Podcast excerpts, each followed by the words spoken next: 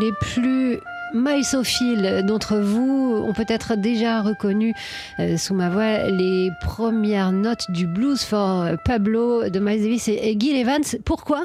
Bah, Parce qu'on vous parle tout de suite de l'exposition euh, Les musiques de Picasso à voir en ce moment à la Philharmonie de Paris où il y a un chapitre euh, consacré au jazz. Alors, Picasso, le jazz, a priori, ça paraît pas évident. D'ailleurs, ça l'est pas, hein, d'autant que le peintre andalou déclarait qu'il n'aimait pas la musique. Ouais, pourtant, à la Philharmonie, euh, eh bien, euh, on découvre cette phase jazz. les musiques de Picasso, donc, avec dans l'expo ce gros plan sur le jazz, surtout incarné dans la vie du peintre par l'impresario et producteur américain Norman Granz, le fondateur du label Verve et créateur des tournées Jazz at the Philharmonic. Fin collectionneur, Norman Granz avait rencontré Picasso cinq ans avant sa mort pour lui acheter une œuvre et ils étaient euh, immédiatement devenus amis. Norman Granz a amusé beaucoup Picasso par sa personnalité excentrique, euh, euh, sa franche bonhomie, des anecdotes qu'il pouvait relayer des uns et des autres. Et apparemment, à l'occasion de chacune de, de, ces visites, il apportait des disques. On n'a pas de, on n'a pas de témoignage direct. Nous n'avons que le point de vue de, de Norman dans son autobiographie. Ce que l'on sait, c'est que Jacqueline euh, Picasso, donc la dernière épouse de l'artiste, avait un salon de musique à Mougins et qu'elle écoutait probablement euh, ses disques, mais on n'a pas, euh, voilà, on ne sait pas jusqu'où euh, l'écoute de ces disques euh, atteignait Picasso. Cécile Godefroy, la, commissaire de cette exposition Les musiques de Picasso. Alors après euh, la mort de Picasso et en hommage à leur amitié, Norman Granz a créé le label Pablo. Et, puis il y a donc euh, ce morceau Blues for Pablo de Miles et Gil Evans qui figure sur l'album Miles Head, les musiques de Picasso. C'est donc à la Philharmonie de Paris jusqu'au 3 janvier. Et si toutefois vous ne pouvez pas venir euh, à Paris pour voir l'expo, il y a un très beau catalogue, euh, très richement illustré et avec des, des textes très complets, notamment un texte sur le jazz. 6h, 9h30, les matins de jazz. Laure Alberne, Mathieu Baudou. Et euh, ce matin, on se souvient du saxophoniste Pepper Adams, né un 8 octobre, c'était en, 1930 euh, dans le Michigan.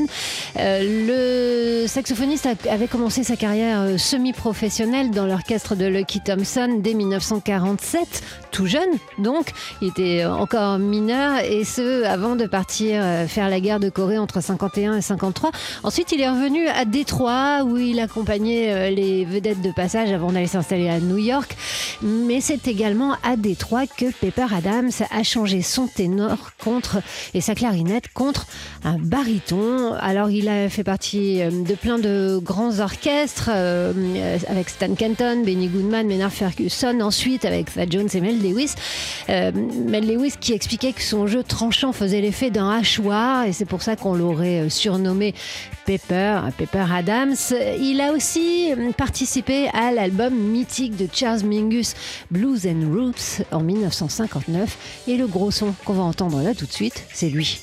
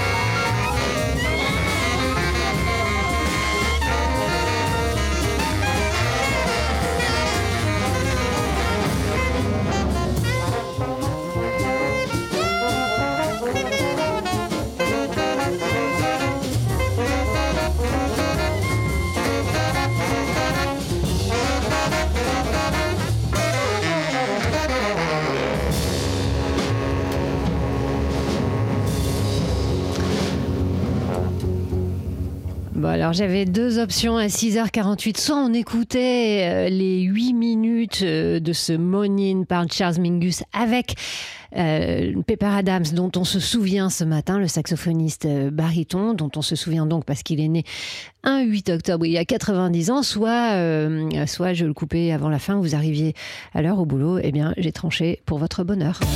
6h, 9h30, les matins de jazz. Laure Alberne, Mathieu Baudou.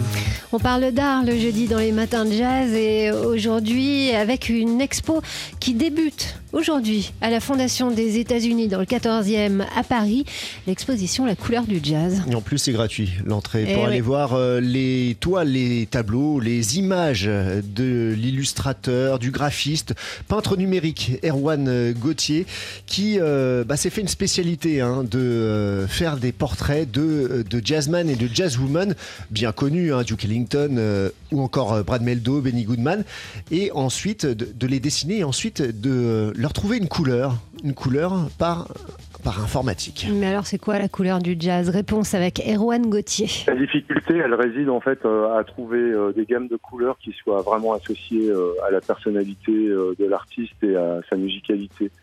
Et euh, c'est ça qui est complexe parce que dans le jazz, il y a des histoires qui sont tristes, euh, il y a euh, des jazzman euh, où on sent euh, la joie de vivre et la bienveillance et la vie. Euh, Je pense notamment par exemple à Ella Fitzgerald ou Louis Armstrong.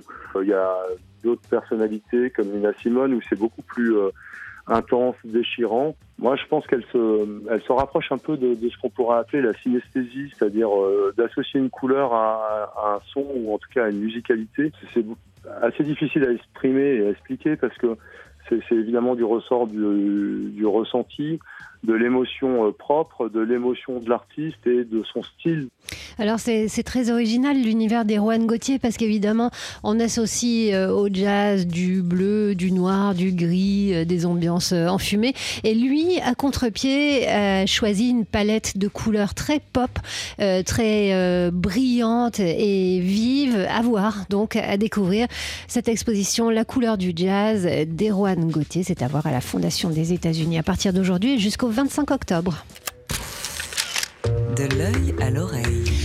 Avec Fabien Simode, le rédacteur en chef du magazine D'Art L'œil. Alors Fabien, il paraît que les enfants sont devenus dingues du centre Pompidou. Oui, ils en sont fans depuis qu'ils peuvent courir dans les salles du musée et se glisser dans les gros tuyaux rouges et bleus du bâtiment. Alors rassurez-vous, chers auditeurs, ces enfants ne se trouvent pas physiquement au Musée national d'art moderne, mais dans les salles virtuelles d'un nouveau jeu vidéo. En avril dernier, le musée en ligne a mis en ligne pardon, Prism 7, un jeu disponible gratuitement sur ordinateur et smartphone. L'institution le présente comme une immersion poétique et artistique dans la plus grande collection d'art moderne et contemporain en Europe. De fait, le jeu se compose de plusieurs niveaux dans lesquels il faut récupérer des œuvres d'art. Bien sûr, nous sommes loin du jeu d'aventure Minecraft. Dans Prism 7, le joueur doit récupérer des points afin d'ouvrir des passages et de collectionner des œuvres de Robert Delaunay, Donald Judd ou Xavier Vellan que l'application, bien sûr, prend soin de présenter. Par ailleurs, chaque niveau est designé dans une esthétique artistique proche de Mondrian ou de Vasarely. Alors, depuis son lancement en avril, Prism 7 a été téléchargé plus de 25 000 fois, ce qui n'est pas mal pour une application pédagogique. Alors le fait que le jeu ait été dévoilé durant le confinement n'est sans doute pas un hasard.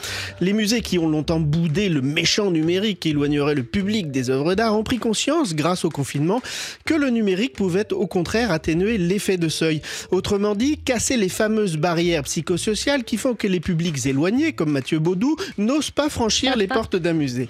Parmi ces dispositifs, il y a les visites live sur les réseaux sociaux, les expositions en 3D sur Internet et donc les jeux vidéo. Le Centre Pompidou n'est pas la première institution à le faire. hein. En, en 1900 en 2014, pardon, le British Museum avait appelé la communauté de Minecraft à reconstruire le musée en version numérique. En 2018, c'est le château de Versailles qui, lui, mettait en ligne l'application en réalité virtuelle Vie Ver- Versailles, laquelle plongeait euh, le public dans l'histoire de France. Et ce n'est probablement qu'un début, Laure, car l'autre atout du jeu, du jeu vidéo, pardon, pardon, et de s'adresser au public jeune, qui est aussi le public le plus difficile à capter pour les institutions culturelles, mais qui est surtout, je pense, le public appelé à devenir le public adulte, lequel, lui, aura déjà franchi ce fameux effet de seuil des musées. Alors je pense que Mathieu Baudou euh, est très attiré par l'application du Centre Pompidou parce qu'il fantasme sur l'idée de pouvoir glisser dans les tuyaux bleus. Je suis encore un enfant, vous savez. Merci Fabien Simode, rédacteur en chef du magazine d'art L'œil. Les matins de jazz. De l'œil à l'oreille. Et on retrouve Fabien Simode, rédacteur en chef du magazine D'Art L'œil. Mardi, un spécimen de T-Rex parmi les plus complets au monde a été vendu près de 32 millions de dollars par la maison de vente Christie's à New York. Le grand prédateur n'a fait qu'une bouchée de l'estimation initiale qui était de seulement 6 à 8 millions de dollars. Cela démontre euh, l'excellente santé du marché des squelettes de dinosaures qui vient de battre un nouveau record puisque le précédent record datait de 97 avec seulement, mais c'était déjà, déjà une, important, 8 euh, millions de dollars. C'est déjà fou d'imaginer qu'il y a un marché des squelettes de dinosaures. Alors, des faux exposés dans un musée allemand comme ça? Et eh oui, c'est l'initiative euh, du euh, musée Ludwig de Cologne qui a fait euh, analyser sa collection d'art d'avant-garde russe, une période allant de 1905 à 1930. Or, sur les 600 œuvres de sa collection, 22 sont, sont révélées être des faux.